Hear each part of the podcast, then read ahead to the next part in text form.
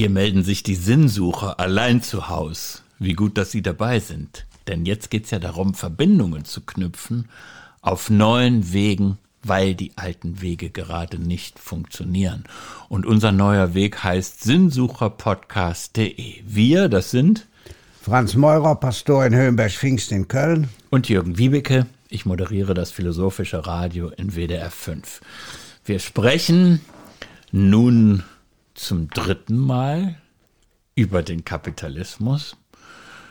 Und wir selber sind kein kapitalistisches Unternehmen. Es ist hier ein Minisystem ohne Geld, dieser Sinnsucher-Podcast. Ja. Und trotzdem wollen wir ja einen Mehrwert produzieren, um es mal marxistisch zu formulieren. Ja. Du hattest ja schon mit der These verblüfft, Franz, dass Marx recht hatte. In Vor manchem. In manchem, genau, mit seinem Und nicht wenig. Mit seinem Klassengegensatz, ja. Ja. dass es immer darum geht, wer profitiert am meisten. Er hat nicht recht gehabt, meiner Meinung nach. Naja, dafür muss man nicht besonders schlau sein, um zu wissen, dass er da nicht recht hatte, dass es in der Geschichte so einen Automatismus Ja. gibt. Ja, irgendwann kommt der große Kladderadatsch, alles bricht zusammen und dann kommt das kommunistische Paradies. Ja. Vielleicht hat er aber doch recht gehabt mit seiner Vision, die so hier und da auftaucht. Also, dass es ein Jenseits des Kapitalismus geben kann, in dem Menschen nicht mehr Dinge tun, die sie eigentlich gar nicht wollen, Arbeit verrichten müssen, die in ihren Augen keinen Sinn hat, sondern indem man den Tag damit verbringt, dass man, wie heißt das so berühmt und schön bei Marx, äh, tagsüber fischt oder, Ja, ja, klar, eine wunderbare. oder Kritiken schreibt ja. oder noch irgendwas anderes, was allein aus den persönlichen Leidenschaften herausschöpft. Dass wir nicht mehr Sklaven sind. Das ist ja das Tolle an dieser sondern Idee. freie, ja. Ja. Ja. dass wir nicht mehr Sklaven sind. Wir haben ja über Freiheit viel gesprochen. Und dass der Kapitalismus versklaven kann, das gilt, glaube ich, bis heute. Und ich würde, hm, wir müssen ja heute unbedingt noch über diesen Satz nachdenken, den du uns gestern zum Ende hin entgegengeschleudert hast, ne, dass diese Wirtschaft tötet. Aber ich würde für den Anfang, wo ich nochmal an Marx erinnert habe, einen Moment mit dir darüber nachdenken wollen, ob der Kapitalismus eigentlich eine kapitalistische Persönlichkeit voraussetzt. Also eine bestimmte Art zu denken.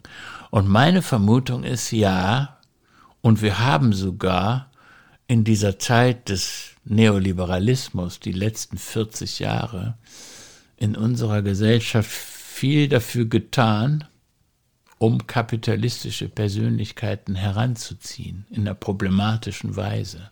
Ich merke das zum Beispiel, ich war in den vergangenen Jahren viel in Kontakt mit Schülerinnen und Schülern. Und wenn ich mit denen über solche Fragen diskutiere, wie mit dir hier, Franz, ja. Ja. über Freiheit, über Gerechtigkeit, über Solidarität, all diese Themen, ja, die für uns so wichtig sind, Ja. dann höre ich oft heraus, wenn es ans Eingemachte geht, wenn man, wenn man anfängt, ehrlich zu sprechen, dass viele junge Leute heute der Auffassung sind, dass wir eigentlich in so einer Art Rottweiler-Gesellschaft leben, ja, wo es darauf ankommt, dass du zuallererst dich um dich selber kümmern musst, weil du sonst unter die Räder kommst. Sie, sie, sie spiegeln mir das Bild von einer knallharten Konkurrenzgesellschaft, in der du schnell sein musst, in der du keine Umwege gehen darfst, in der es auf gute Noten ankommt und am besten noch auf private Universitäten, ja. Also dieses problematische Menschenbild, was mit Kapitalismus auch verbunden ist, ja, dass wir dann irgendwann nicht mehr Menschen sind, sondern eben Rottweiler.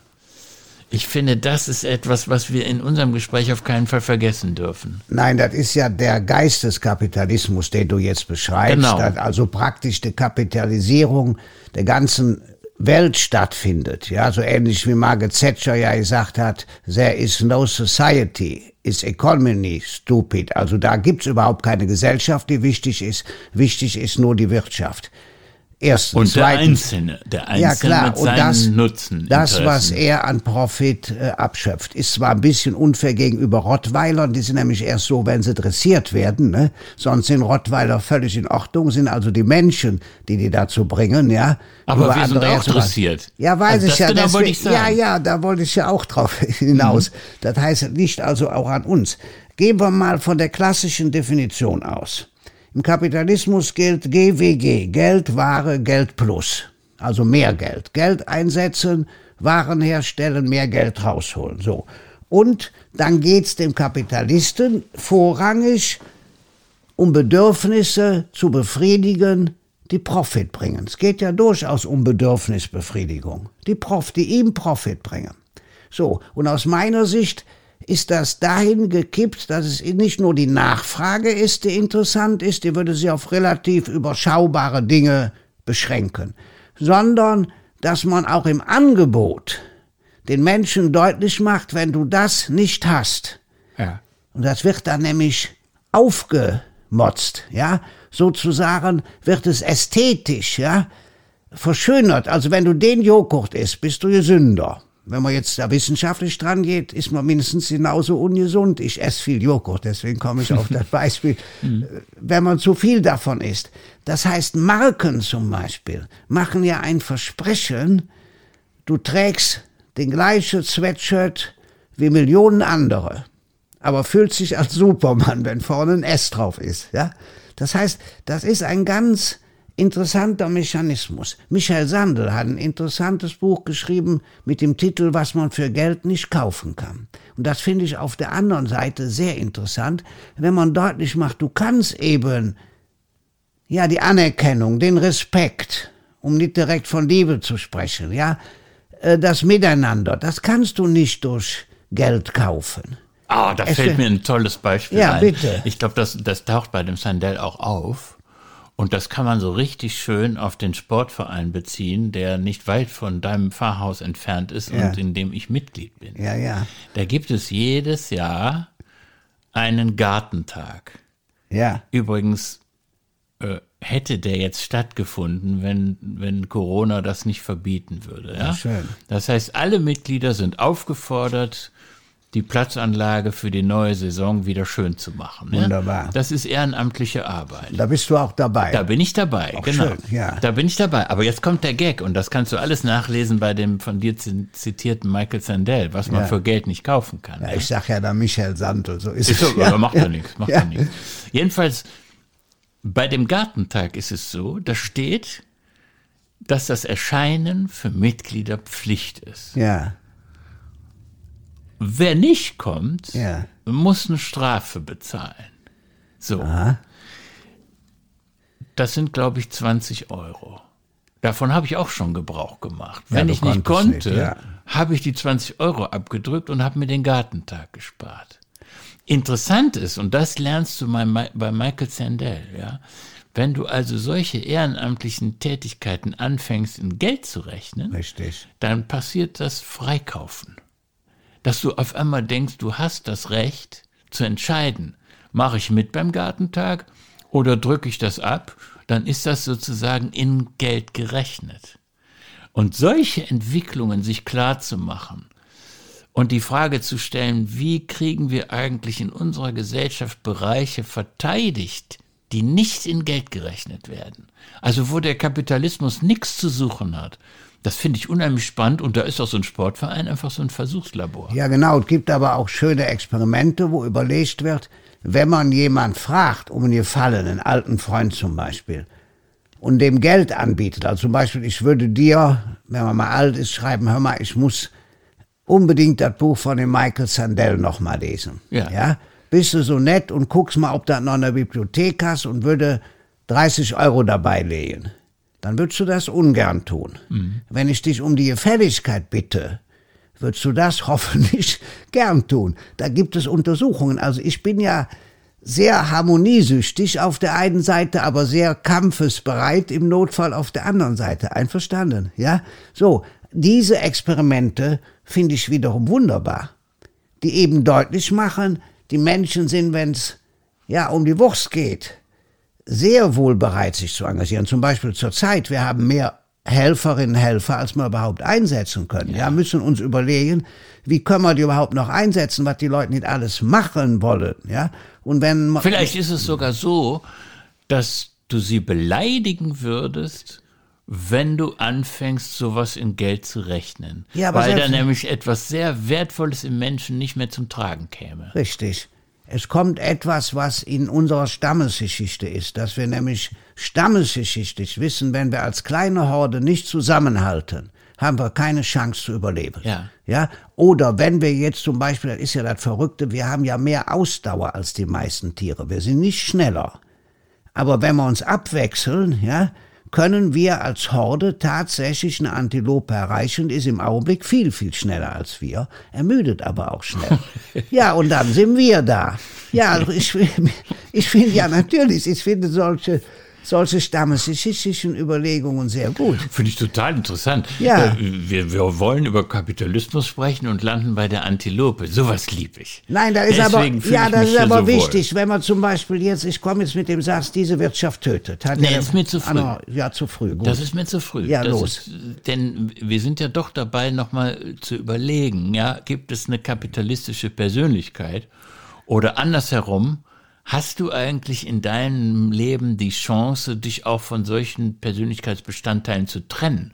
Und ich finde diese Frage, ja, Gartentag beim Sportverein oder deine Leute, die sich jetzt mit freiwilligen Diensten melden wollen, ja. ja darüber nachzudenken, wie man das wie man damit umgeht, ist gesellschaftlich extrem relevant. Lass mich das eine noch ja, sagen. Gerne. Es gibt ja zum Beispiel vielerorts so Ideen, dass man sagt, wenn sich jemand ehrenamtlich einbringt, ja. müssen die Leute dann eigentlich einen Benefit haben, den man in Geld rechnet. Dann gibt es zum Beispiel so Ehrenamtscards, ja. Dann kannst du irgendwie bei der lokalen Wirtschaft kriegst du ein paar Prozente. Ja, ich finde, das ist eine falsche Idee.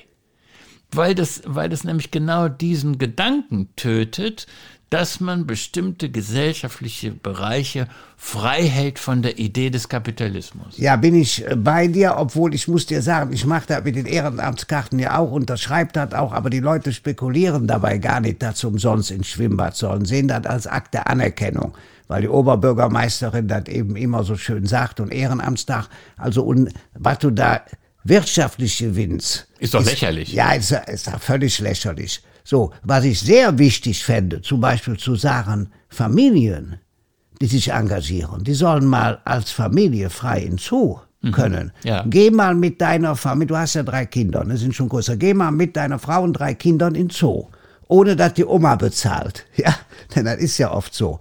Äh, da wirst du dich aber wundern. Ich bringe jetzt aber noch einen Gedanken unter, weil der genau passt, den ich vorhin mal nicht unterbringen konnte. Zum Unterschied, was ist käuflich in der sozialen Marktwirtschaft oder im neoliberalen System. Bildung. Wenn du in Amerika studierst, musst du irrsinnig hohe Summen aufwenden. Du musst dich als kleine Frau oder kleiner Mann verschulden bis dort hinaus. Und was an äh, Bildungseinrichtungen, zum Beispiel Grundschulen, gibt's auch von den Kommunen, die sind alles schlecht. Lange Rede, kurzer Sinn, bei uns ist Bildung fast, gibt eine kleine Entwicklung, stimme ich dir zu, für alle gratuit, geschenkt. Mhm. Und wir haben noch das Humboldtsche Bildungsideal, zumindest noch als das Wolke Das wüsste ich aber, Franz, das wüsste ich aber, dass Ehrlich wir das nicht? noch haben. Ja, finde ich aber. Es gibt doch viele Studien, ja, äh, Studium Generale zum Beispiel an vielen Hochschulen, wo man ohne auf eine bestimmte Berufstätigkeit zu schauen, einfach mal als Philosoph würde ich das doch erfreuen, die Gedanken schweifen lässt, wo ich weiß auch, dass jetzt äh, nach Bologna ja mit äh, äh, Master und Bachelor vieles anders ist als zu unseren Zeiten. Aber immerhin, ich habe ja gesagt, das schwebt doch noch als Wolke da und die kann man doch wieder regnen lassen, oder? Das würde ich mir wünschen, aber weil du das sagst mit der Wolke, muss ich sagen, genau davon haben wir uns in den vergangenen Jahren und Jahrzehnten mehr und mehr verabschiedet. Und wenn du dir anguckst, was passiert ist in unserem Bildungssystem nach Pisa, ja. das ist meiner Meinung nach der Einzug der Idee der kapitalistischen Persönlichkeit in das Bildungssystem. Stimme ich dir ja Dass zu. du schaust, wie kriege ich Schule eigentlich so vernutzt, dass es äh, ja verengt wird auf, ich bereite mich auf einen Beruf vor. Und all das, was sich nicht in bare Münze verwandeln lässt, ist mehr und mehr unter die Räder gekommen. Übrigens auch Philosophie. Echt? Auch da? Natürlich. Ja, siehst du, ich wollte was Befreiendes sagen und du bist ja zum Glück der Philosoph, der dann den Rückschlageffekt, ja, Das ist- bringt. Ja, ist aber gut. Das zeigt ja nur, wie man aus verschiedener Sicht, ja, die Dinge sehen kann. Ich stimme dir ja leider zu. Ich sage das ja nicht Wir als Trauerklos. Nein. Ich sage das nicht als Trauerklos, Nein. sondern ich, ich, be, ich bemerke eben auch manche Dinge, für die man eben wieder neu kämpfen muss. Ja, unbedingt. Und dafür gehört für mich auch, dass man sich anschaut, sind wir eigentlich dabei, unsere Kinder zu Rottweilern zu erziehen, die das Schulsystem verlassen mit der Vorstellung, du musst knallhart dich bewähren in einer beinharten Konkurrenzgesellschaft? Oder erziehen wir unsere Kinder so, und zwar auch öffentlich in den Schulen, dass sie eine Idee davon mitbringen, dass die Konkurrenzseite nur eine Seite am Menschen ist, die Wettbewerbsseite, aber dass es da noch eine andere gibt mit anderen menschlichen Erfahrungen, die du machst, wenn du zum Beispiel im Sportverein am Gartentag teilnimmst. Wahrscheinlich wird ja zumindest in den Wirtschaftswissenschaften nichts anderes übrig bleiben, als äh, den Blick zu weiten. All die ökologischen Fragen, auf die wir unbedingt noch eingehen müssen, sind notwendig. Ich habe jetzt in einem Artikel gelesen, es gäbe 15.000 Wirtschaftswissenschaftler in Ja. Deutschland. Kann sein. Also ich weiß, es gibt 1500 Theologinnen und Theologen, evangelisch-katholisch. Als ich das gelesen habe, wollte ich das ja nicht glauben. Aber ganz wenige, die sich mit den Fragen der Ökologie beschäftigen. So ist es. Und ich habe ja von Rupert Reed schon gesprochen, Ja. äh, dessen Gespräch mit dem australischen Nachhaltigkeitsforscher. Der sagt im Grunde, wenn du heute an die Universität gehst und du lernst BWL, VWL, ökonomische Fächer, dann lernst du im Grunde Stoff aus der Vergangenheit. Aber den Stoff, den wir heute bräuchten, wie kriegt man eigentlich einen Kapitalismus ohne Wachstum hin? Der ist nicht im Angebot. Darüber denkt keiner nach. Wenn ich König von Deutschland wäre, oder besser gesagt, äh, äh, Mitglied der schwedischen Nobelpreisakademie in Stockholm, dann würde ich als erstes einen Nobelpreis ausrufen für solches Nachdenken. Wie kriegen wir das hin, damit die Schublade nicht leer ist? Wie kann das gehen ohne, ohne die Idee des tödlichen Wachstums? So, und jetzt dein Satz, damit wir ihn nicht heute vergessen. Diese Wirtschaft tötet. Wer hat's nochmal gesagt? Der Papst hat das gesagt in seiner ersten Enzyklika, diese Wirtschaft tötet. Welche Wirtschaft meint er? Er kommt aus der Erfahrung von Argentinien. Argentinien hat 40,5 Millionen Einwohner damals gehabt, könnte 300 Millionen Menschen ernähren aufgrund seiner Bodenschätze, aufgrund seiner ja, Weiden, Wiesen, wissen wir alle, die Steaks kommen äh, viel daher. Aber in diesem Land sind 50 Prozent aller Menschen knackarm. Das heißt, da schafft es der Kapitalismus nicht, die Menschen zu beteiligen. Erstens. Zweitens, der Papst weiß aus persönlicher Erfahrung, dass die Großgrundbesitzer eben die Kleinbauern vertreiben, ja, bis hin zu Mord und Totschlag. Das heißt, er kommt aus einer Welt, in der diese Wirtschaft tötet. Deswegen. Und das darf man nicht vergessen. Das heißt, unser gemäßigter Kapitalismus hier bei uns in Deutschland, sage ich mal, mit all den Dingen, die ich ja schon genannt habe, ja, der ist dem Papst unbekannt. Und wenn der zum Beispiel sagte, wenn zwei Obdachlose sterben, interessiert niemand. Wenn der Aktienkurs fällt, kommt auf die erste Seite der Tageszeitung. Deutlicher kann man das ja alles gar nicht machen, worum es ihm geht. Ihm geht's also um genau das, was du ja auch sagst, um eine menschliche Art des Wirtschaftens. Und er sagt klar, nein zu einer Wirtschaft der Ausschließung. Er sieht diese Ausschließung vieler Menschen. Ist klar, wenn die Hälfte knackarm ist, ja, dann ist die Hälfte ausgeschlossen, kann nicht teilhaben. Karl Marx grüßt, ja, an der, ja, der Wertschöpfung. Zweitens, er sagt Nein zu einer Vergötterung des Geldes. Nach der Finanzkrise völlig in Ordnung. Geld, das Geld generiert, da hat man praktisch, ja, mit Geld dauernd Geld verdient, muss zu einem bestimmten Punkt ins äh, Elend führen, ins Elend Marx der Gesellschaft. Das, das Geld, hackende Geld. Das Ja, natürlich, So, so. ein böser Er Ausdruck sagt dafür, nein. Was Leute machen, die, die, die, die das als Arbeit bezeichnen, aus Geld mehr Geld zu machen. Er sagt natürlich auch klar als Papst, ich will eine Wirtschaft, die dient, die den Menschen dienlich ist. Und er sagt ganz eindeutig und klar, eine Wirtschaft, die Gewalt hervorbringt, das kennen wir so nicht. Eine Wirtschaft, die Gewalt hervorbringt, muss er unbedingt ablehnen. Kennen er natürlich aus Südamerika, ja. Wenn wir jetzt mal an das Amazonasgebiet denken, was da passiert, ja, mit den Indigenen passiert, wie da die Wälder abgeholzt werden, da ist ganz viel Gewalt drin. Und ich finde, das ernst zu nehmen, der Papst ist für mich ein rheinischer Kapitalist, ja, um mal klar zu sagen. Ja, klar, Ein natürlich. rheinischer Kapitalist aus Argentinien. Ja, sag ich mal so. Warum? Er ist für den ehrbaren Kaufmann. Er ist sehr dafür, ja, sowas wie eine soziale Marktwirtschaft in Bewegung zu setzen. Viele haben sich aufgeregt über diesen Satz. Ich war richtig froh darüber, weil er hat ja mal zum Nachdenken angeregt. Und wir müssen auch noch irgendwann darauf eingehen, wie der Papst das mit der Frage der Ökologie verbindet. Das ist nämlich sauspannend. Ja, das war mir klar, dass wir damit noch nicht durch sind. Und genau diese Schnittstelle, ja, zwischen Kapitalismus und Ökologie, das nehmen wir uns für morgen wieder vor. Denn das ist das Zukunftsthema, egal wie die Nummer mit dem Virus hier ausgeht.